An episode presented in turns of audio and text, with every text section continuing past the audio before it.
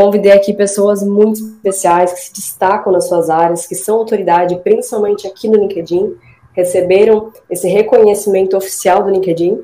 Então, eu estou aqui com a Ana Carolina, com o Denner, com a Rebeca, com o doutor Alexandre, o Felipe também, e cada um de nós vamos contar um pouco sobre a nossa experiência e como foi também ter esse reconhecimento do LinkedIn oficial para produzir conteúdos de qualidade aqui na rede. Então, eu gostaria de chamar aqui a Ana para iniciar, para introduzir, falar um pouco sobre o seu cargo, a sua área de atuação, produção de conteúdo, como que você iniciou, o que, que envolveu você para iniciar essa produção de conteúdo, você publica todos os dias, não publica? Fala um pouquinho mais para a gente, Ana. Olá, boa noite. Muito obrigada, Andriele, pelo convite. Estou muito feliz de estar aqui entre pessoas tão bacanas. Alguns eu já conhecia, principalmente por conta dessa rede, né? E pela, pela nomeação como LinkedIn Stop Voices, então a gente acabou se conhecendo nesse período, nesse meio do caminho aí da nossa trajetória.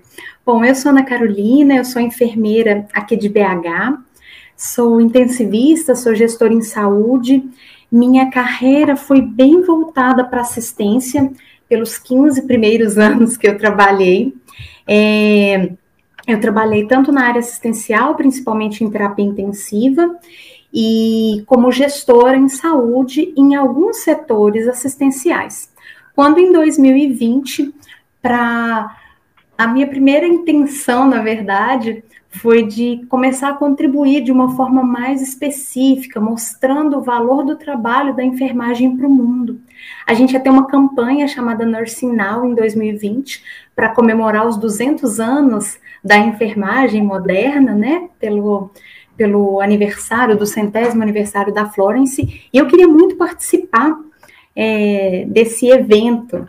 Mas quando eu fui fazer minha inscrição para participar do Nursing Now, eu percebi que eu não poderia fazer minha inscrição porque eu não tinha nenhum projeto. Eu queria muita coisa, eu queria contribuir de muitas formas, mas efetivamente eu percebi que eu não estava fazendo nada. E foi aí que eu tive essa ideia de que como eu fa queria fazer algo é, profissional e a gente está num mundo cada vez mais digital, por que não utilizar a maior rede social profissional do mundo? Então, eu comecei a produzir meus conteúdos no LinkedIn exatamente no dia 1 de janeiro de 2020. E a, o primeiro foco era esse, Andriele, de mostrar o valor da enfermagem para o mundo, mostrar um pouco do meu dia a dia, do que, que o enfermeiro faz, da importância do nosso trabalho. E aí começou a pandemia e por que não falar sobre a importância de dar orientações adequadas para as pessoas? E em meio a esse trabalho, eu fui surpreendida e de forma muito feliz. Em, acho que uns quatro meses depois, saiu a nomeação como LinkedIn Top Voice. E eu estava no meio de pessoas tão maravilhosas como alguns que estão aqui, né, comigo hoje. Sensacional, sensacional, parabéns. Quatro é? meses? Foi, eu comecei a produção de conteúdo em janeiro. E a nomeação de LinkedIn Top Voice foi em abril, maio, né? Uhum. Então, foi, foi cerca de quatro meses. E o que, que acontece? Eu fiquei muito surpresa, mas é, eu sabia a dedicação que eu tinha e eu sabia a qualidade do que eu estava fazendo, mas a gente não tem a menor ideia de que está sendo visto, né? Que o nosso trabalho está sendo visto. E hoje eu utilizo muito dessa experiência, primeiro para mostrar o, o valor mesmo da enfermagem e do nosso trabalho e do quanto que a gente pode conquistar quando a gente se dedica a fazer alguma coisa. A partir dessa nomeação, a minha vida, né, minha trajetória profissional mudou totalmente muito do que eu queria para minha vida, que era ter voz, poder participar de congressos, contribuir efetivamente para a formação de novos profissionais da enfermagem, essas portas foram se abrindo para mim porque com essa nomeação, né, a gente acaba é, recebendo convites e acaba tendo voz. E a minha carreira mudou totalmente. Eu sempre trabalhei além da assistência um pouquinho com a docência, eu dava aula em pós-graduação, muito voltada para terapia intensiva e para gestão. E hoje eu mudei totalmente o foco da minha carreira, voltada mesmo para a educação. Hoje eu produzo conteúdos e cursos digitais e sou mentora de carreira para enfermeiros. Então, o meu trabalho atualmente é voltado para a educação de enfermeiros e para cursos e palestras na área da saúde. Então, quando você diz é, com, como que eu produzia, né? Como é que começou essa produção de conteúdo? Eu me desafiei lá no inicinho a produzir conteúdo todos os dias, porque era algo muito novo.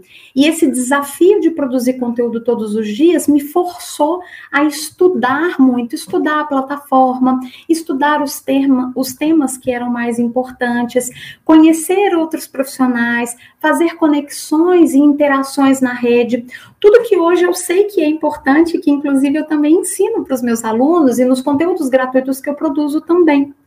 Mas não significa que para a gente ter bons resultados utilizando a plataforma, é necessário que você produza conteúdo todos os dias, né?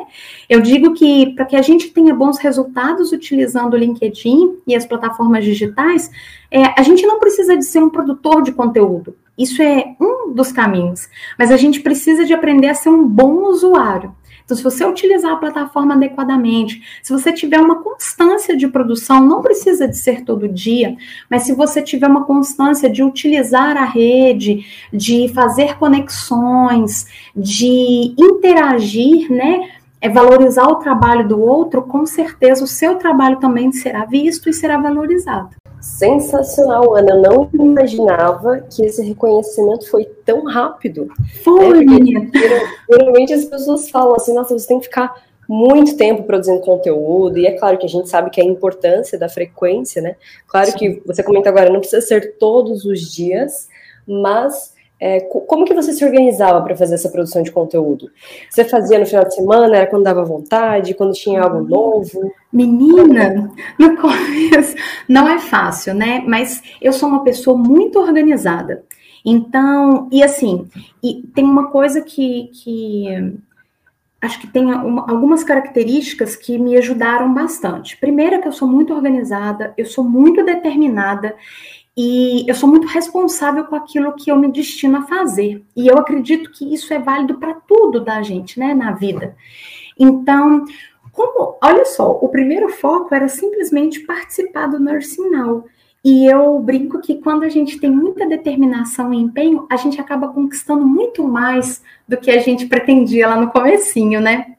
Então, lá no começo, esse era o meu interesse. E como eu conhecia pouco da plataforma, né, eu comecei a utilizar a plataforma em 2019, mas eu não produzia nada. Só entrando, vendo algumas publicações e começando a seguir algumas pessoas que me acrescentavam muito, principalmente produtores de conteúdo, recrutadores de RH, porque eu queria entender melhor como que a plataforma funcionava. E quando eu comecei a produzir conteúdo, eu me desafiei a fazer produção de conteúdo todos os dias. Então, e quando eu digo todos os dias, é todos os dias, é sábado, é domingo, é feriado. Eu comecei no dia 1 de janeiro. Sim, e eu fazia... me identifico muito, muito, muito. Me identifico demais. Demais, né? Era assim, era todo dia. E por que que eu fiz isso? É como eu disse, ninguém precisa de produzir conteúdo todo dia. E não é que você vai ter sucesso se você fizer isso todo dia, ou você vai ter resultado se você fizer isso todo dia. Mas por que que eu fiz isso comigo? Porque eu sabia que era uma forma de me obrigar a estudar mais. Então, todos os dias, para eu produzir conteúdo, eu precisava de estudar, eu precisava de saber o que estava acontecendo, eu precisava de interagir na rede, ver como que as pessoas produziam para que eu também pudesse produzir. Eu lia as publicações das outras pessoas para eu também aprender como publicar de forma mais adequada. O que, que chamava mais a minha atenção? Poxa, então acho que eu preciso de ir mais para esse caminho. Eu lembro que no comecinho, às vezes eu estudava até, teve um, uma publicação que essa me marcou muito. Eu li três artigos, eu fui estudar a história do que, que eu estava escrevendo, fiz um post assim impecável. Eu falei, nossa, agora eu brilhei. E aí o que aconteceu? Acho que eu tive umas 10 visualizações, uma curtida. Que decepção! Eu falei, pelo amor de Deus, eu acho que eu não estou indo no caminho certo, não. Mas uma coisa que a gente aprende nessa rede é que muito mais importante do que a quantidade, quantidade de seguidores, quantidade de curtidas, quantidade de comentários, é a qualidade daquilo que a gente faz. Por isso eu disse que eu fiquei muito surpresa que em quatro meses persistindo, eu fui nomeada Top Voice. Eu lembro até hoje da mensagem que eu recebi é, me falando sobre esse processo. E eu falei assim, gente, será que é como se fosse um concurso e eu vou participar? E nada disso, eu já tinha sido escolhida. Eles estavam pedindo para que a gente fizesse texto, fizesse um vídeo, né, para que depois fosse divulgado. Enfim, eu não fazia ideia que o meu trabalho estava sendo visto por tantas pessoas, pelos organizadores, né, pelos editores do LinkedIn. Então, quando eu conto essa história, eu conto com muito gosto, porque eu sou um exemplo, como muitos outros, de que quando a gente persiste, né, e, e tem responsabilidade, comprometimento com aquilo que a gente está fazendo, é o que eu disse, né, já. A gente pode conquistar muito mais do que a gente imagina. E as ideias iam surgindo, né? Começaram pelas pelas divulgações daquilo que eu fazia, relatos do meu dia a dia. É, às vezes as pessoas falam assim, ah, eu não tenho o que publicar. Meu irmão brincava comigo, eu não sei de onde que sai tanta criatividade. E eu falava com ele, sabe o que, que acontece? A gente trabalha muito, a gente faz muito, a gente só não divulga aquilo que a gente faz. É então, verdade. Então, não é verdade? É então verdade. eu comecei daí. E eu falava isso, e eu falo isso muito até hoje com os meus alunos, inclusive, né? Se você não tem uma ideia, eu tenho certeza que conteúdo você tem. Olha só, você pode pegar um exemplo de algum acontecimento do seu trabalho, um treinamento que você ministrou para sua equipe, é, algum problema que vocês tinham e que você conseguiu resolver junto com a sua equipe. Você pode pegar algum artigo, algum acontecimento que está é, na mídia e você fazer uma avaliação é, profissional, mas de forma que as pessoas entendam, o senso comum entenda, mas que seja uma orientação verdadeira. Isso eu fiz muito na pandemia, desmistificando muita informação incorreta que a gente via e eu ficava, pelo amor de Deus, eu tenho uma responsabilidade responsabilidade social como enfermeira. Eu vou deixar as pessoas serem orientadas de qualquer forma, sendo que eu tenho a resposta certa, eu tenho a orientação certa. Eu era coordenadora de, um CT, de três CTIs, um deles específico para Covid. Então, eu sabia o que estava acontecendo, eu sabia como orientar as pessoas. E é até um absurdo, né, a gente se a gente negligenciar esse tipo de informação correta para as pessoas. Enfim, foi daí que eu comecei. E claro que depois, é, quando a pandemia, por exemplo, chegou no auge, lá para o meio do ano de 2020, eu já não conseguia mais produzir conteúdo todos os dias. Até porque tem dia que eu ficava quase. Sério, tem dia que eu já fiquei 17, quase 20 horas dentro do hospital. Então, obviamente, nesse dia eu não conseguia fazer conteúdo. E tá tudo bem, né? Não precisa de ser todo dia, mas manter essa constância e, e, pensar muito bem naquilo que você vai publicar. Às vezes não precisa de ser um artigo, não precisa de ser um textão, mas sempre com qualidade, com coerência e dentro do seu objetivo. Dentro desse tempo né, que eu venho produzindo conteúdo, existem muitas coisas que a gente pode falar dentro da nossa área, e a enfermagem, inclusive, é uma área muito rica. Então, dentro da área da enfermagem, o que eu decidi escolher por afinidade, porque eu tinha mais é, competência para falar e eu acreditava que eu poderia contribuir mais, é a área de carreira dentro da enfermagem, sobre mercado de trabalho. Afinal de contas, eu trabalhei 10 anos como gestora, então, óbvio que eu sabia como direcionar as pessoas para entrar no mercado de trabalho, como participar adequadamente de uma entrevista, como montar um currículo, e eu comecei a pensar, por que não produzir conteúdos nessa área, contribuindo agora para outros enfermeiros? já que essa era a minha intenção no começo, né? Contribuir para a valorização da enfermagem, mostrando o valor do nosso trabalho e desenvolvendo outros enfermeiros. Então foi assim que eu fui caminhando. Aos pouquinhos, né? Enquanto mais você produz, mais você vai criando o seu jeitinho, a sua personalidade e começa a discorrer mais sobre os assuntos que mais lhe interessam e que você tem mais propriedade para falar.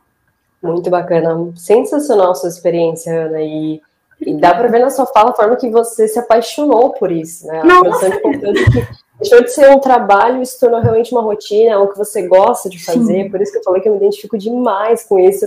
Porque quando eu comecei, foi basicamente assim: eu vou começar a publicar todos os dias, às 8 horas da manhã. E quando eu não conseguia, eu organizava para utilizar algumas ferramentas que iriam agendar essas publicações.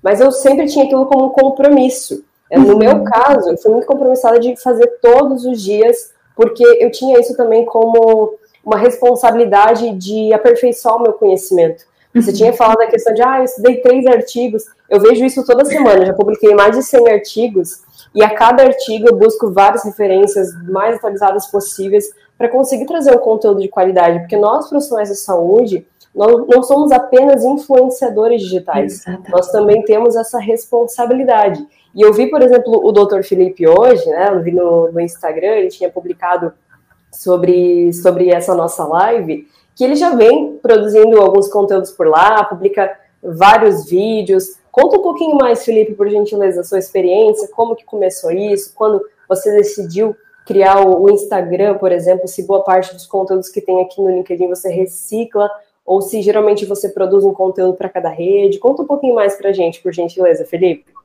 Olá, boa noite. Primeiro, eu queria agradecer a oportunidade de estar aqui com vocês, esse grupo que, é, assim, desde que desde o começo da pandemia me apoiou e me ajudou bastante nas discussões, a gente sempre conversava. E como foi difícil a pandemia, né, na necessidade de buscar. Eu tenho um LinkedIn desde 2013. É, já trabalhava com LinkedIn, mas com produção muito específica na minha área, que é infecção em fungo. Então, era um grupo muito pequeno, né? E um grupo muito voltado.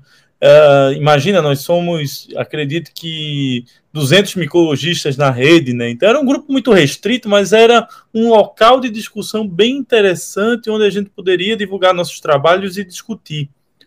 Na pandemia, é, o que mais aconteceu foi o surgimento de pessoas criando é, regras, uh, como é que poderia dizer, curas rápidas, né, para resolução do problema da Covid e curvas e também curas milagrosas. E a, o grande problema é que se deturpava estudos científicos com muita frequência. E minha ideia no início da pandemia era descrever cada estudo e falar da sua qualidade e dos seus defeitos, expondo em cada estudo o que é que ele tinha de bom e qual era a interpretação que estava sendo feita a partir dele, se era adequada ou não. Então gerava muita discussão, porque até mesmo dentro da nossa área, muitas pessoas não sabem ler um artigo científico e interpretá-lo. E inicialmente era muito mais para esse perfil. Até porque todos nós viramos virologistas durante a pandemia, né? E aí o que, é que acontecia? Cada estudo novo que saía, é meio como a Ana falou. A gente trabalhava no hospital naquela época 18, 20 horas, né? Chegava em casa, tomava um banho para dormir, mas já acordava atrasado. Foi uma época muito dura. Então, muitas vezes, quando saía um artigo, a gente ficava lendo no plantão e interpretando o artigo para ver o que, é que poderia ser feito de novo ou o que deveria ser evitado. Né? E aí, essa discussão se transformava num texto em que todos poderiam discutir e entender. E isso acabou fazendo com que o fluxo da rede aumentasse bastante. Veja, eu nem postava todo dia. É, e nem falava tanto da nossa realidade do atendimento. Mas eu estudava todo dia os assuntos para poder criar o conteúdo e já postar com todos os dados bem embasados. E daí gerava as discussões. Quando o LinkedIn entrou em contato, até me surpreendi assim na época, porque eu disse: olha, eu não sei como foi que vocês me acharam, porque eu não imaginava que ia ter esse tipo de repercussão. Aí eles falaram: cara, você tem 10 vezes o número de seguidores entrando no teu perfil todo dia, interagindo de alguma forma. Foi aí que nasceu a ideia de fazer um Instagram também para ter uma capacidade maior de chegar a outros públicos, né? Mas o LinkedIn sempre foi e ainda é minha principal plataforma. Com o LinkedIn, ah, acabei expandindo, saí do emprego anterior que eu tinha 14 anos dentro do mesmo serviço, porque novas oportunidades foram surgindo. E nesse período acabei podendo que as pessoas conhecessem o meu trabalho. Hoje eu trabalho numa grande rede responsável pela linha de transplantes Nessa mesma linha de transplantes, eu presto serviço para um grupo de serviço de saúde e oncologia, que é o maior do Brasil e um dos três maiores da América. E continuei com meus trabalhos dentro da Universidade de Pernambuco, né, que eu sou concursado e, sou chefe da triagem de doenças infecciosas. O Oswaldo Cruz, orgulhosamente, a triagem atendeu mais de 4.500 pacientes com Covid-19 nesse período de dois anos de pandemia, né, sendo o maior serviço de atendimento de, de infectologia aqui do serviço. O, o, nós participamos do protocolo de cura da raiva em 2010 e agora participamos também de uma série de estudos científicos, como Solidarity, o, o Plasma Convalescente também foi conosco lá dentro da universidade. Então, pôde, eh, tivemos a oportunidade de mostrar o nosso trabalho num linguajar em que as pessoas pudessem entender. Acho que esse foi o grande pulo do gato. E o que é a diferença do meu LinkedIn e o meu Instagram hoje, né? Eu, eu brinco que o Instagram ele ele movimenta meu consultório e o LinkedIn ele, ele movimenta a empresa. O que ticket... interessante. Você consegue é, captar clientes pelo, pelo Instagram? Tanto pelo, pelo Instagram eu consigo captar clientes com um ticket bem abaixo do que eu consigo pelo LinkedIn, né? Para ter uma é ideia, meu... como? Desculpa. É um perfil, você, você sente que é um perfil de público muito diferente que consome isso. seu conteúdo no LinkedIn e no Instagram, é isso? É bem diferente, mas eu sei bem qual é o público que nós estamos avaliando aqui. Para ter uma ideia, a, o ticket do LinkedIn ele chega a ser 20 a 30 vezes maior do que o do Instagram. O Instagram gera volume, o LinkedIn gera é, qualidade, né, contratos de qualidade. Então é bem diferente os dois perfis, mas você tem que saber como usar os dois perfis. Porque por ser por públicos diferentes, a maneira de, de que você vai encontrar para monetizar isso é bem, bem diferente. O público, a, o linguajar e a alimentação desse, desse conteúdo também é diferente. Lógico que tem situações que você pode integrar os dois. Sim. Mas cada um tem seu perfil específico. Mas o que eu iria comentar, até a, a Ana tinha falado sobre isso, que não é questão de número de seguidores, né? Eu vejo muito profissional da saúde errando nesse ponto. Ah, eu preciso de muitos seguidores. Até semana passada eu conversei com uma mentorada nutricionista minha que ela comprou seguidores. E eu sabia disso, porque a gente sabe quando aquele público não engaja. E eu expliquei para ela qual era o problema disso. E eu vejo ainda que muitos nutricionistas, muitos médicos, muitos profissionais de saúde ainda têm o hábito de buscar por números de seguidores, de curtidas, de comentários. É claro que isso gera engajamento, mas muitas vezes é só por uma busca de métricas de vaidade. A gente fala que são métricas de vaidade, porque você está alimentando seu ego, você vê muitas pessoas interagindo, comentando, curtindo, mas é, aquilo não se converte em clientes para o consultório, aquilo dificilmente vai realmente trazer mais pessoas, aumentar o seu faturamento, que é o que o Felipe tinha comentado agora. O perfil de público que ele encontra no LinkedIn e no Instagram são muito diferentes. E a forma com que você aborda o conteúdo também precisa ser diferente.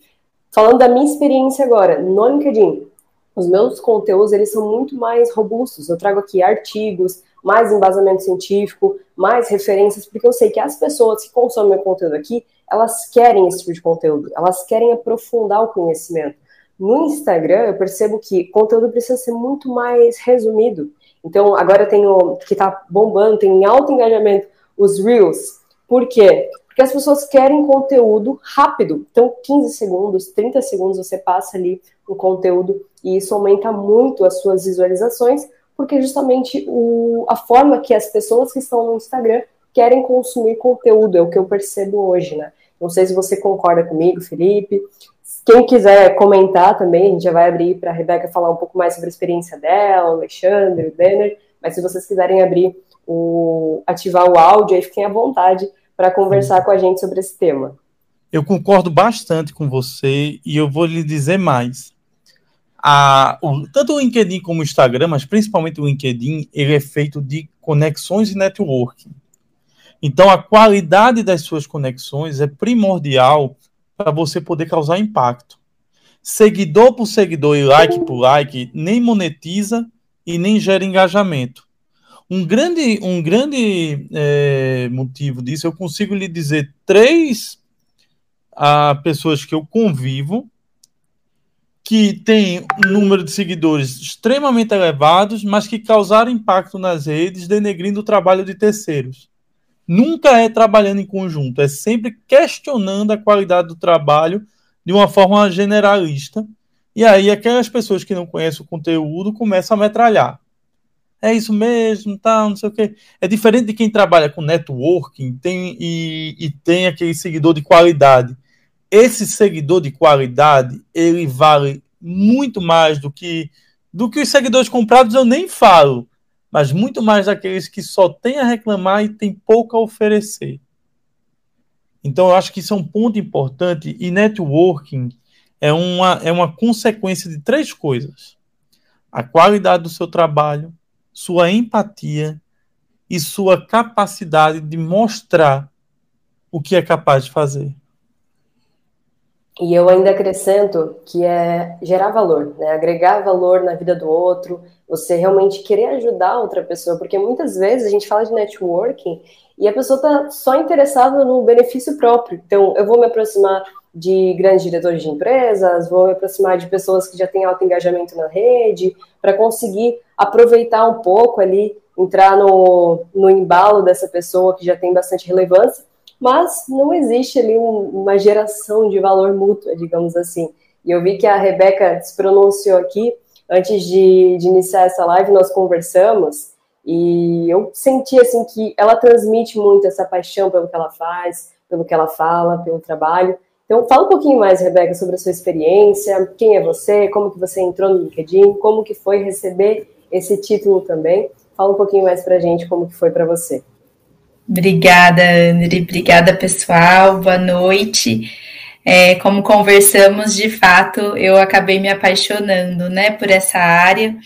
E como o Dr. Felipe e a Ana disseram, a, foi também para mim uma surpresa, né? O, conquistar essa o LinkedIn Top Voice. Eu comecei muito assim, timidamente o meu LinkedIn, fazendo algumas conexões voltadas mesmo para minha área, Hoje eu sou coordenadora de atendimento, atuo diretamente é, com fronte de um serviço de saúde é, voltado para a área da experiência e a jornada do nosso paciente. E na época que eu comecei a produzir alguns conteúdos aqui no LinkedIn, foi justamente compartilhando as experiências de uma atuação, né, frente à área de, da jornada do paciente, algumas ações é, de humanizações na pandemia que a gente começou a realizar no hospital a qual eu atuava. E eu comecei muito sem pretensão mesmo, só compartilhando um pouquinho do que a gente estava fazendo pelo outro né, mostrando um pouquinho em relação à pandemia, as ações que mesmo a Covid chegando, nós estávamos ali incentivando o paciente a se sentir amado, sentir ali o foco, né, no cuidado mesmo dele. E eu comecei a publicar alguns conteúdos e isso começou a me gerar algumas conexões, e quando o Dr. Felipe e a Ana falam, até você, André, falam de seguidores, eu tinha pouquíssimos seguidores no LinkedIn, então, de fato, isso não foi o que me deu essa conquista, é, mas muitas pessoas entravam em contato comigo. Ah, é, vi que você publicou uma ação, gostaria muito também de fazer no meu hospital. Como foi a experiência? E aí a gente começava a trocar o networking, de fato, ele começava a existir. E inicialmente algumas pessoas até entraram em contato comigo por interesse, sim, como vocês disseram, mas a gente trocava muito, né? E essa questão muito de voltar voltada para o paciente no centro do cuidado. Então, acho que foi isso que foi bacana. Eu, diferente do, do pessoal, eu não produzia é, artigos, mas eu compartilhava o meu dia a dia ali junto com o time de atendimento, junto com a equipe toda envolvida, a equipe médica, multi, enfermagem, e isso agregava valor, como a André falou, sabe?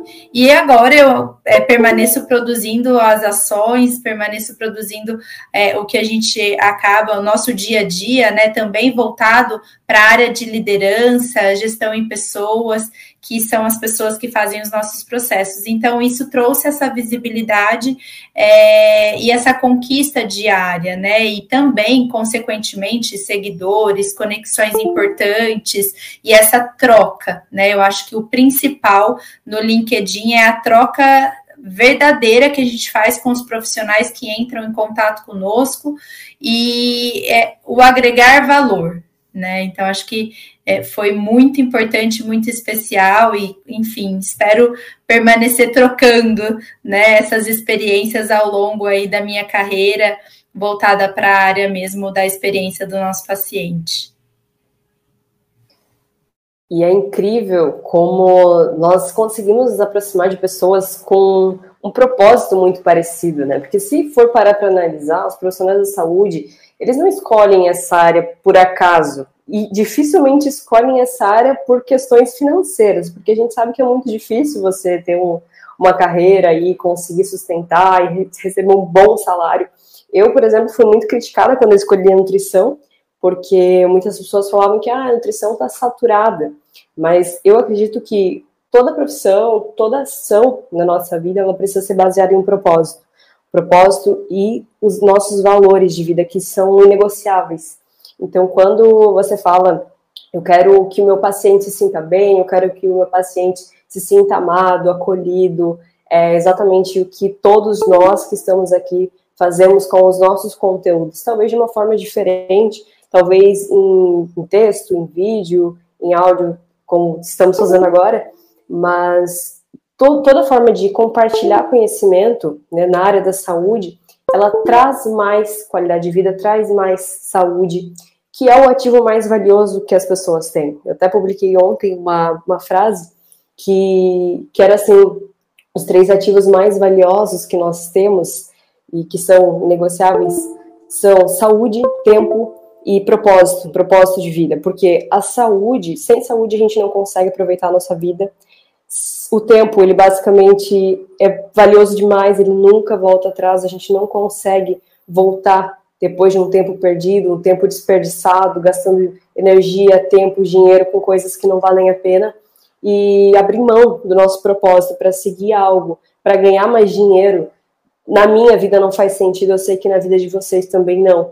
Então é por isso que eu falei que nós nos unimos a pessoas que têm propósitos muito semelhantes e isso que é um networking verdadeiro. Eu fico muito, muito feliz em ver que o LinkedIn tem reconhecido pessoas que têm esse propósito de transformar vidas e trazer mais saúde para a rede, porque quando eu entrei aqui, foi no final de 2019, eu pesquisava nutricionistas, eu não encontrava nenhuma nutricionista que era ativa, que publicava to todos os dias, que trazia conteúdos mais técnicos, porque a rede antes ela era conhecida como um currículo online, praticamente. Então não tinha essa produção de conteúdo como nós vemos hoje. E o LinkedIn tem crescido cada vez mais, as pessoas estão vendo o potencial dessa rede, e é por isso que nós estamos aqui reunidos, né, trazendo um pouco da nossa experiência.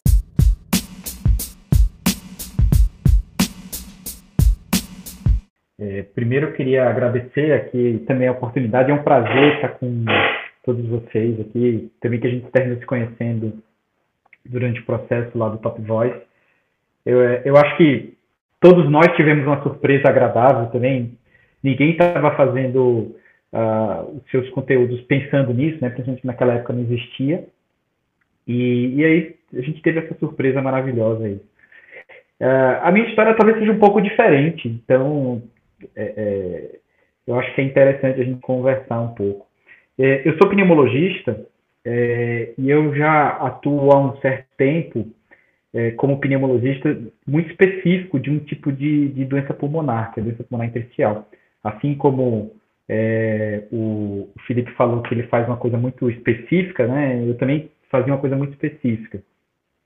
E, e aí, assim, eu já tinha um consultório que é, me consumia um certo tempo e, e, veio a pandemia e com a pandemia parou tudo, né? A, a vida profissional deu uma mudada. E eu terminei indo para e eu já trabalhava em UTI e aí eu vesti a camisa. Eu lembro que na época até me chamaram para trabalhar em, em, em, UTIs de hospitais é, aqui em São Paulo, outros.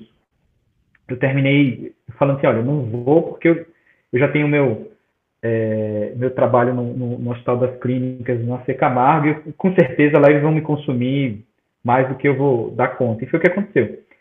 E no final das contas, o que eu fiz também foi aquilo, foi colocar um pouco da, do dia a dia, do que era estar cuidando de, de Covid, e, e sempre pensando muito nessa parte de humanização que a Rebeca falou. Eu acho que a gente que trabalhou com Covid é, nunca viu tanto tanto sofrimento psíquico né, dos pacientes que ficavam isolados na UTI. Uh, a gente sofria muito psicologicamente porque era difícil trabalhar com isso, depois a gente se acostumou, mas eu, eu, me lembro claramente do meu primeiro plantão, que eu não queria nem entrar no leito, né, você fica com medo de tudo. E, e aí eu queria mostrar um pouco do que era isso, né? Tanto o nosso lado e como é que, com todo esse medo que a gente estava lá sentindo, como é que a gente poderia aliviar um pouco o sofrimento dos pacientes que estavam é, com a doença, né? Que é algo muito pior do que o que a gente estava sentindo ali. E, e aí, num, num, num, desses posts, ele terminou viralizando, acho que também foi isso que chamou a atenção. E, e a gente, na hora que é escolhido para ser um top voice, a gente termina tendo uma responsabilidade a mais, né? Que é manter algum, manter um, um, uma publicação, uma atenção para aquelas pessoas que estão seguindo. É, eu admito que eu não tenho essa, essa, é, essa, esse costume de vocês de, de, sempre colocar sua publicação em dia, principalmente porque eu já trabalho muito na, na, na parte assistencial. É, então, e, e eu tenho três filhos, o que me dificulta muito o meu tempo. É, mas é, sempre que eu consigo, eu tento colocar alguma coisa voltada para essa parte e, e voltada também para a minha área de atuação, que é dança pulmonar intersticial. Mas, por ser algo muito específico, e é uma coisa que eu trabalho bastante, eu gosto muito, termino não, não, não usando tanto a, o LinkedIn ou o Instagram, essas, essas plataformas, para captar paciente. No meu caso, é muito mais o, o, o a divulgação para outros pneumologistas em si. E a gente termina fazendo isso através de, de aulas e de, de, cursos e congressos, que é algo que eu já venho há muito tempo é, é, investindo e, e, atualmente continuo investindo nisso e, e tenho tido um bom retorno, porque eu estou conseguindo trabalhar boa parte do meu tempo com, com essa minha sub-área de especialidade mas eu uso muitas redes como tendo como sendo local é, para você manter contato com os pacientes, né? É um canal de atendimento, é um canal que você tem para estar disponível para as outras pessoas. Eu acho, eu acho super interessante e tive, tive umas férias meio prolongadas agora por causa dos dois anos sem férias e fiquei um pouco afastado das redes, mas eu vou voltar agora. Minha ideia é voltar essa semana a publicar com, com frequência de novo. Muito legal, muito legal mesmo você falar assim que isso é uma forma de manter contato com os pacientes, porque eu, por exemplo, sou mestrando na área da saúde, esse ano eu defendo a minha tese, e é justamente sobre teleconsulta. Eu me apaixonei por esse, esse método de, de atendimento justamente na pandemia. E o que eu percebi, a maioria dos profissionais que estão aqui iniciaram essa produção de conteúdo na pandemia, para trazer um pouco mais do que realmente acontece dentro do hospital, para trazer um pouco mais de, de evidências científicas e não só conhecimento empírico, que nós sabemos que existe sim muita vinculação na mídia de fórmulas mágicas. Eu, como nutricionista, vejo muito fórmula para emagrecer, tem a, a, dieta de tantos dias, a dieta da lua, a dieta da sopa. Então, para emagrecimento, para questões estéticas, tem demais. E na pandemia nós conseguimos ver muito que as pessoas compartilham mesmo sem saber referência, mesmo sem saber se aquilo é real. Então, isso é uma das maiores importâncias do profissional da saúde estar aqui em uma rede que é profissional, trazendo conteúdo de qualidade e com essa responsabilidade que todos nós temos de trazer conteúdos que realmente têm evidências científicas, né? Então, eu quero parabenizar todos que, que estão aqui produzindo conteúdo, agregando valor aos seus seguidores, as pessoas que estão aqui criando esse relacionamento. E eu gostaria de saber um pouquinho mais, né? Vocês comentaram acima um pouquinho é, meio superficial sobre como foi receber o título. Mas na minha vida, por exemplo, eu posso falar que foi um divisor de águas o título de LinkedIn Top Voice. Em, alguns, algumas entrevistas, alguns podcasts, lives, as pessoas me apresentam antes como LinkedIn Top Voice do que nutricionista. Antes eu era nutricionista, Andriele, agora eu sou a, a LinkedIn Top Voice e nutricionista, muitas vezes. E eu tenho muito orgulho, muita felicidade de falar que eu tenho esse título, porque realmente é um reconhecimento que nós sabemos que não é fácil de conseguir e talvez o segredo, né, aqui o título do nosso nosso bate-papo é como que os profissionais de saúde conquistaram o LinkedIn Top Voice. E até o Alexandre tinha comentado que não é esse o objetivo, né? Talvez o segredo seja esse: você começar a produzir conteúdo com a função, com o objetivo de agregar valor. É, o que a gente recebe de reconhecimento, o que a gente recebe de clientes interessados, o que a gente recebe de networking, ele é resultado dessa entrega que nós fazemos com muito amor, muito carinho. Eu acredito que esse é o ponto principal, né? não tem um segredo, mas o ponto principal é entregar verdadeiramente. E claro que algumas estratégias de marketing, principalmente, podem ajudar a impulsionar esse conteúdo. Então, o Felipe tinha comentado ali sobre as diferenças de público do LinkedIn, Instagram. Felipe, eu quero perguntar para você direcionado. Você tem alguma equipe que ajuda você? Hoje é você que produz seu conteúdo? É, como que você faz para direcionar esses conteúdos, mesmo com a rotina tão agitada? Nossa, eu o pior é que só sou eu aqui, porque o que acontece? Eu tenho muito receio de deixar na mão de uma equipe e perder um pouco da identidade, sabe? Uma coisa que eu escuto muito é que assim, as pessoas sabem que sou eu que estou postando tudo aquilo. Sabe que eu que estou montando e que não foi repassado a terceiros, que é um erro muito comum, né? É muito comum você ver a terceirização de páginas para buscar algum tipo de resultado, mas você não entende que aquilo acaba perdendo sua identidade. E a identidade ela é tudo. Então, para você ter uma ideia, no início da pandemia, nós montamos o primeiro protocolo uh, de retorno às aulas presenciais para as escolas em maio de 2020.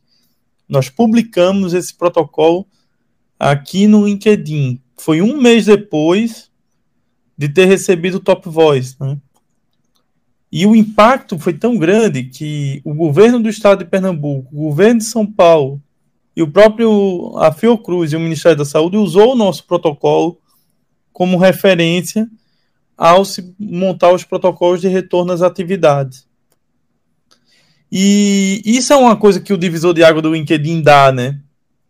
Esse impacto que tem, assim, de, no, no começo de você poder mostrar seu trabalho e depois que você consegue ter essa porta de entrada, ele sabe que foi você que escreveu, ele entra em contato pelo. Eu até sou muito surpreendido às vezes assim, quando eu entro em contato no privado e fala, cara, é você que está falando, eu digo, sou eu.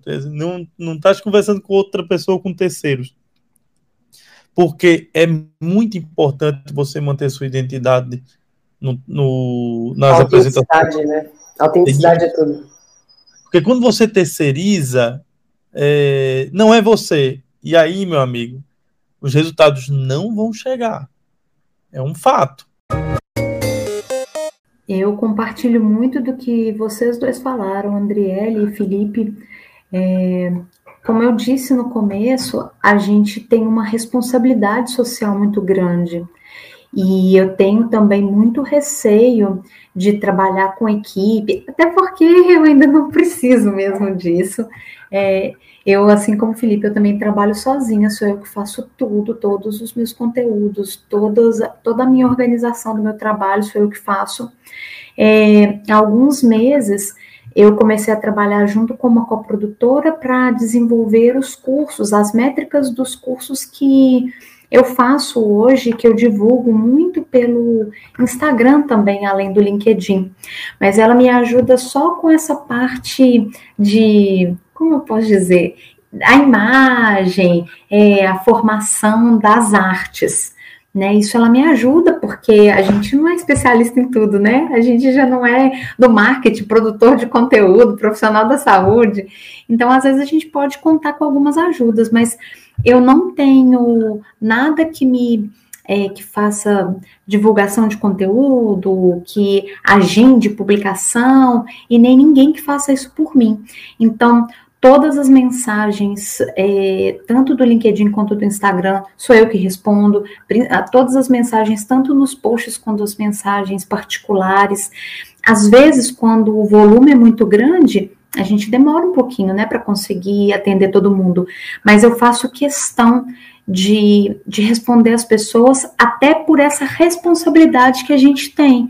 Então, hoje, o meu trabalho é totalmente voltado é, para produção de conteúdo, para criação de cursos, para mentoria de enfermeiros.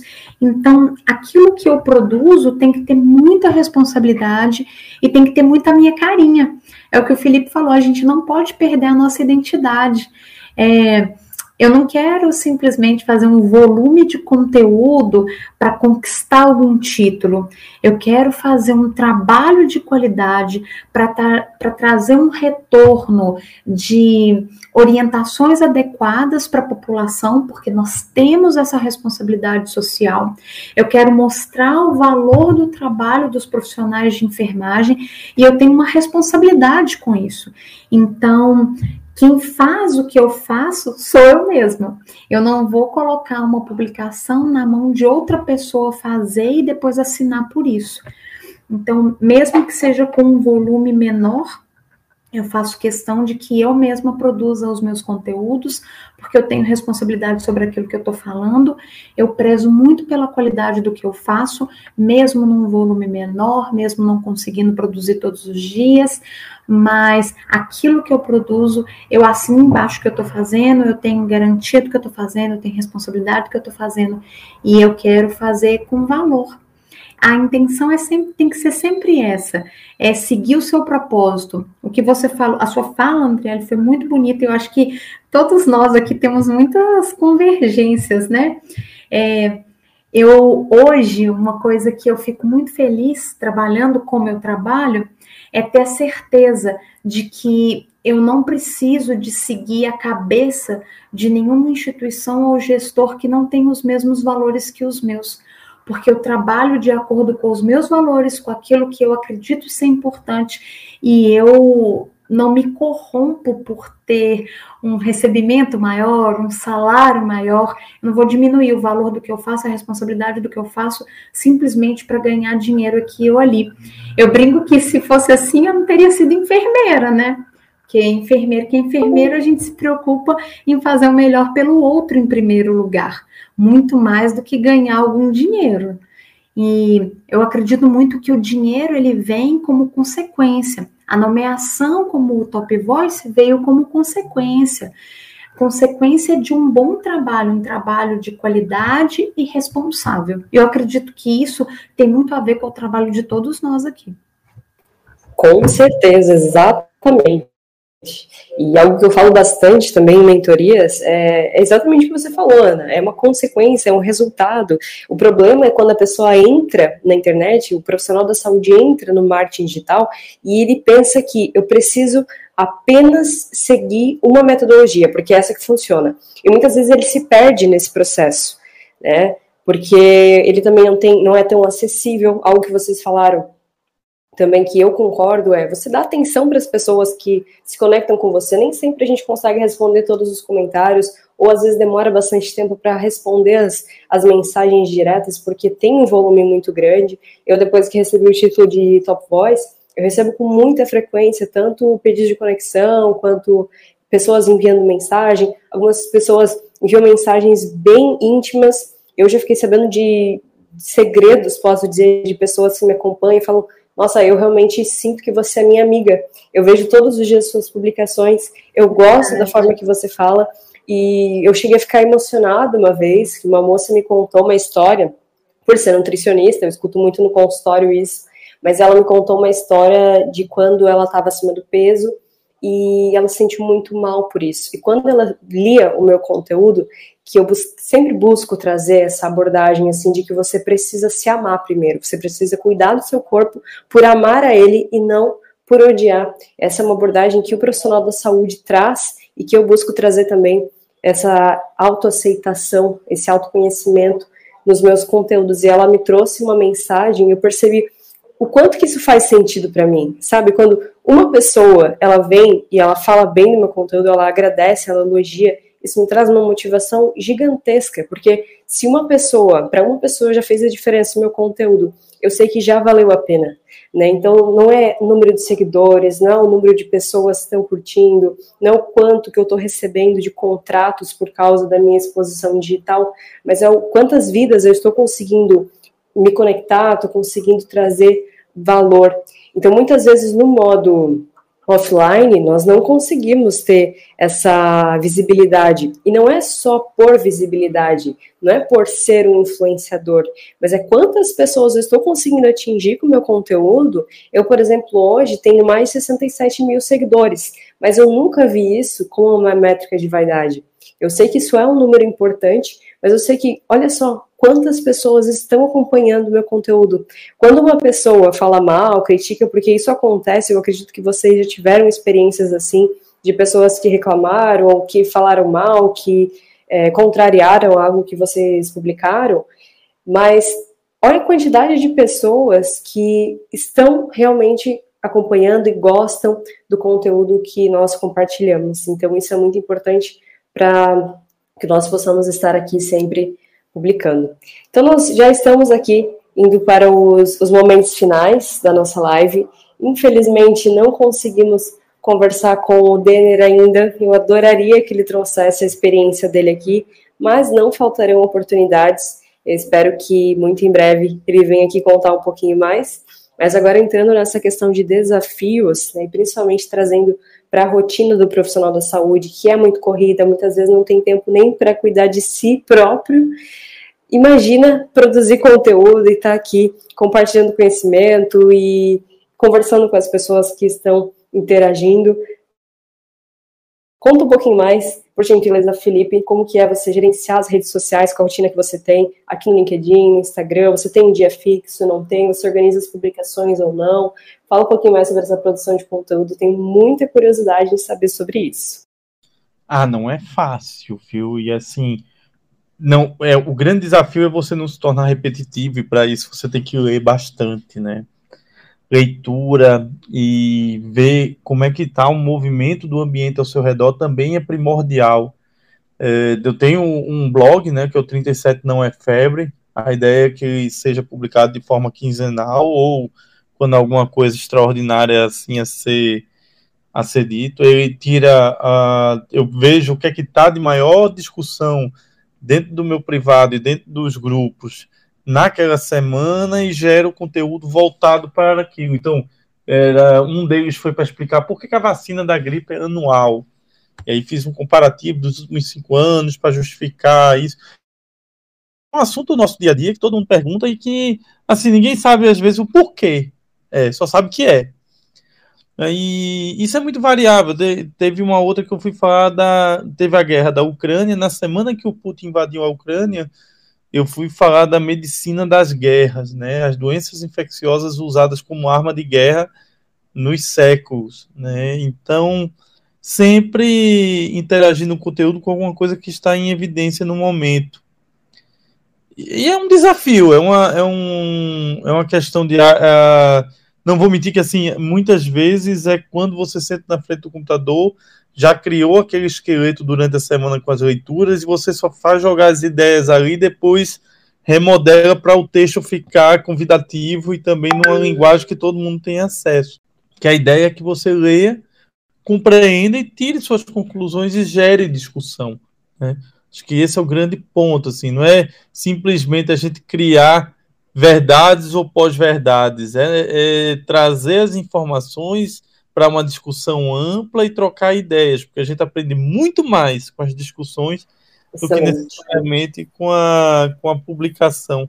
E como é diferente o que você publica no LinkedIn do Instagram, né? No Instagram, uh, eu uso muito Reels, para porque aquela informação é aquela coisa assim, aquela fala resumida de um acontecimento específico daquele dia. Enquanto no LinkedIn não, é um momento da, que a gente está vivenciando naquela semana ou mês, com um texto criando toda a, a o ambiente ao redor, né? Eu, eu brinco que assim, quer ver uma diferença gritante é você pegar um editorial da Deutsche Welle e pegar um editorial de um jornal brasileiro. Leia os dois sobre o mesmo assunto e tire suas conclusões de como cada uma gerou conteúdo para você. E na, na área da saúde, é, o que eu gosto de falar é que não existem verdades absolutas. É a nutrição mesmo, falando da minha é, área. É vitórias, né? E Exatamente. Falar, é, tem um ponto, né, que tem que ser lembrado. É, é, existe os influências efêmeros da saúde, né, que criam uma situação para gerar é, seguidores e aí quando é desmentido cai em desgraça, né? Isso é muito comum. Ah, do dia para noite a pessoa teve 50 mil seguidores. Depois tudo aquilo que ela disse foi mostrado que não era bem aquilo e ela não dá o braço a torcer e vai é, desmitificando aquilo que foi criado, né? E aí você perde o mais importante, que é a credibilidade, que é o que faz as pessoas lhe procurar. Exato. E o LinkedIn não é um bom, e assim, o LinkedIn não é povoado de área de saúde, né? Ele está começando a ser. Eu acho que depois da pandemia ele começou a uhum. ter um olhar diferente, né? A gente percebe que os profissionais da saúde ganharam mais voz, de fato, inclusive a nossa edição foi uma edição especial, né, focada apenas é, é, em gestores, na área de saúde, então acho que isso trouxe também essa, esse ganho de força para nós, né, e aí de diversas, diversos setores, diversas áreas, e a gente hoje, como vocês estavam falando, né, dessa questão do que, que o título traz, né, a gente vê que, de fato, hoje, primeiro é o título, mas que a gente consegue agregar valor e a gente consegue é, trazer isso com a troca de experiências, né, nós mesmos aqui, cada um de uma área, cada um atuando de uma maneira, mas eu acho que foi isso. Essa, a gente ganhou força através dos nossos conteúdos e isso só tende a, a melhorar, né? Eu sinto que a gente é, passa nessa produção de conteúdo a partir de um propósito, é, focado de fato no nosso paciente, na troca de relacionamentos e networking que a gente tem da nossa equipe. Eu acho que é bem foi bem bacana mesmo essa interação e essa força que o LinkedIn proporcionou para todos nós e continua proporcionando. Brilhante contribuição, Rebeca. Eu concordo 100% com você. E agora quero chamar o Alexandre aqui para contar um pouquinho também. Ele falou que a, a rotina dele é muito agitada e eu sei que a agenda dele é bem complicada. A gente ficou agendando algumas datas aí. Mas conta pra gente, doutor Alexandre, por gentileza, como que é para você gerenciar isso? Você falou que nem sempre publica, mas para você, qual é o maior desafio hoje de ser considerado um LinkedIn Top Voice? Porque além de, de médico, você também tem esse título e as pessoas veem como uma referência nessa área, né? Você tem o hábito de publicar com qual frequência? Conta um pouquinho para a gente sobre os desafios e limitações, principalmente.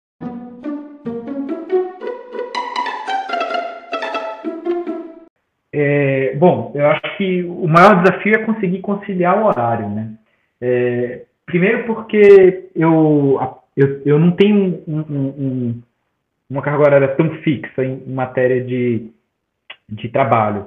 É, eu tenho os pacientes que internam, tenho consultório, termina colocando em caixa, então é, para conseguir organizar esse tempo para dedicar às redes sociais, às vezes é, eu termino é, não usando da forma ideal, porque acontece de internar um paciente meu e aquele momento que eu estaria programado para fazer alguma coisa, eu termino tirando, né?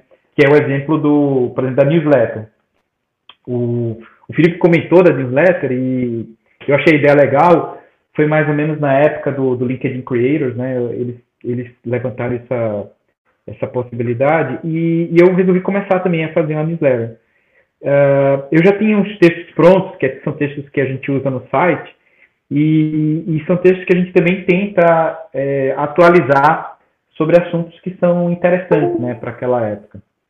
E aí a ideia é, é reciclar esses textos para o, o, o, LinkedIn E, e, eu separei um momento da minha vida para fazer isso. Olha, eu vou fazer isso nas quartas-feiras, ao final do dia.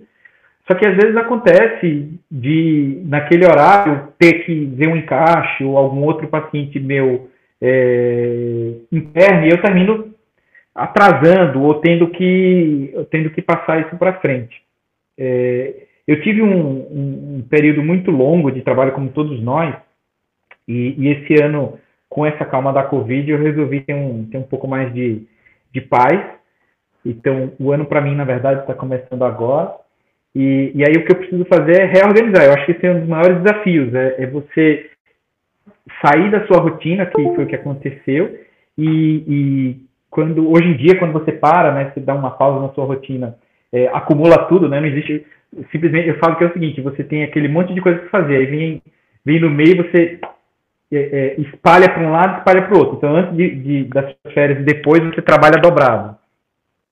E ia é tentar organizar isso, né? Depois de voltar, tá sobrecarregado, conseguir separar um horário para é, para estar tá nas redes sociais, que eu acho que é, que é super importante, né? É, são canais que, que a gente precisa manter com os, com, pacientes, para os ouvintes, para quem é interessado no que a gente tem a, a trazer.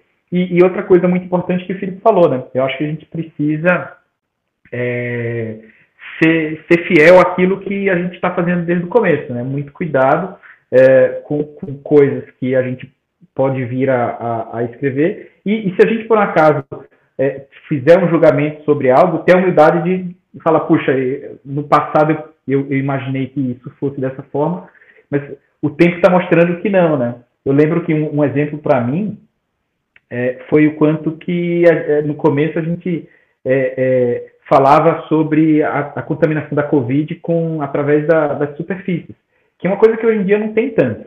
E a gente precisa falar, olha, no passado eu defendia isso, a gente tinha que tomar cuidado, usar face shield e, e cuidado com superfície, mas hoje em dia a gente sabe que é uma transmissão muito mais aérea. E a gente precisa estar atualizando isso, né? Não é porque você defender uma coisa no passado que você tem que manter defendendo. A gente tem que estar sempre. É, o nosso compromisso com a verdade, independentemente se foi alguma que a gente estava acreditando no começo ou não. Né? Então, acho que são, são os principais desafios. É, e, e, sobre o, o, que vocês estavam falando, né, de, de, conteúdo, eu queria falar um pouquinho. Eu cheguei a contratar o um marketing não para o LinkedIn, mas para o Instagram. E, e, é impressionante como há uma diferença gigantesca quando você produz o conteúdo, você que interage, e quando que o marketing coloca um, um, uma chamada ou algum texto que, que você até ajudou a produzir ou corrigiu, mas não é de, autoria sua. É totalmente diferente a, o grau de, de interatividade, é, os seguidores notam, né? Então, eu, a, minha, a, a, gente até parou de fazer isso, né? No, no, consultório, nós somos três pneumologistas, a gente tinha contratado, e hoje em dia a gente não tem mais é, o marketing para isso. A gente tem um marketing que ajuda a gente a manter um site. E eu acho que é super importante a gente se dedicar, sim. E, e, esse é um desafio gigantesco para a gente que tem uma carga horária já muito ocupada. Perfeito, Alexandre. Sensacional. Fiquei muito satisfeita, muito feliz. Aprendi demais com vocês hoje. E quero abrir aqui para uma mensagem final. Sintam-se à vontade para falar algo que vocês acreditam que todo profissional da saúde que deseja hoje começar a compartilhar conhecimento aqui na rede precisa escutar, precisa saber. Eu vou compartilhar aqui é, a minha visão um resumo do que nós conversamos hoje. Coloque autenticidade no seu conteúdo, traga cada vez mais quem é você como profissional, qual é o seu propósito, porque isso cria relacionamento. Quando nós estamos na rede social, acima de um profissional, de LinkedIn Top Voice, seja qual for a nossa função, nosso cargo, nosso título, nós somos humanos e nós nos comunicamos com humanos. Então, é sobre isso, é sobre ter esse relacionamento verdadeiro e com autenticidade. Eu gostaria de agradecer a oportunidade de estar aqui com vocês, abordando um assunto que é tão valioso, não só para os profissionais de saúde, né, mas como esse é o foco dessa conversa de hoje, e acrescentando sobre o que você acabou de dizer, André, que você fez um resumo excelente, eu acredito que todos nós aqui somos ótimos exemplos do quanto que quando você faz um trabalho de qualidade, responsável e dedicado, o quanto que a gente pode colher de bons frutos. E eu não estou dizendo de nomeações como Top Voice, eu estou dizendo de trazer benefícios para a vida das outras pessoas, de ser exemplo para outros colegas profissionais da saúde, para eles entenderem a importância e a responsabilidade do nosso trabalho e do quanto que a gente é capaz. Então, esse eu acho que é o foco principal do nosso trabalho aqui. Bom, pessoal, também gostaria de agradecer e dizer que a persistência, né, ela é a nossa maior aliada no dia a dia, que, enfim, temos um dia muito corrido, com muitos desafios, mas o foco e a persistência, com certeza, não faz a gente desistir. Muito obrigada a todos. Bem, não existe receita de bolo, né? Existe, assim, é, estudo, trabalho e dedicação. São. O resultado é uma consequência. Quando você busca, quando você tem como base ah, o estudo, a, a ética e você consegue se espelhar em grandes profissionais e trabalhar em conjunto e criar uma rede de network, torna possível esse dia de hoje aqui, na companhia de pessoas espetaculares, que eu tenho muita felicidade de poder entrar em contato, de discutir sobre vários assuntos e de poder passar esse período de trocar experiências. E aí, muito obrigado por poder estar aqui. Eu faço minhas palavras de todos, eu acho que foi um grande prazer estar aqui com vocês. É sempre bom conhecer pessoas novas e principalmente são pessoas que têm essa excelência na sua área.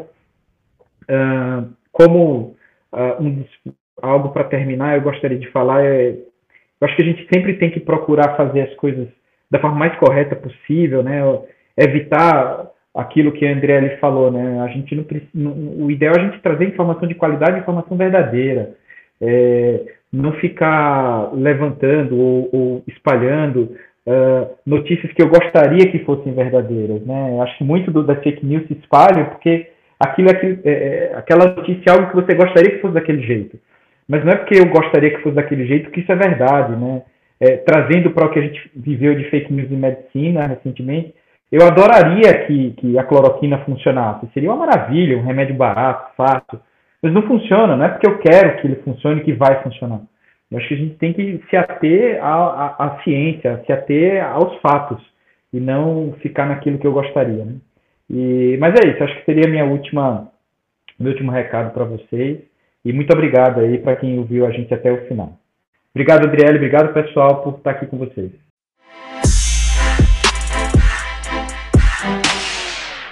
Espero que possamos ter mais oportunidade de conversar aqui. Adorei esse bate-papo. Só tenho a agradecer a todos vocês, desejar cada vez mais sucesso, cada vez mais realização pessoal e profissional, porque eu admiro todos vocês. E muito em breve, para quem está escutando esse bate-papo, para quem não conseguiu assistir todo esse nosso bate-papo desde o início, eu vou compartilhar todo o conteúdo no meu podcast que é o Andricast no Spotify, no Deezer, outras plataformas aí, e também no meu canal do YouTube, que é Andriele Pedroso Nutricionista.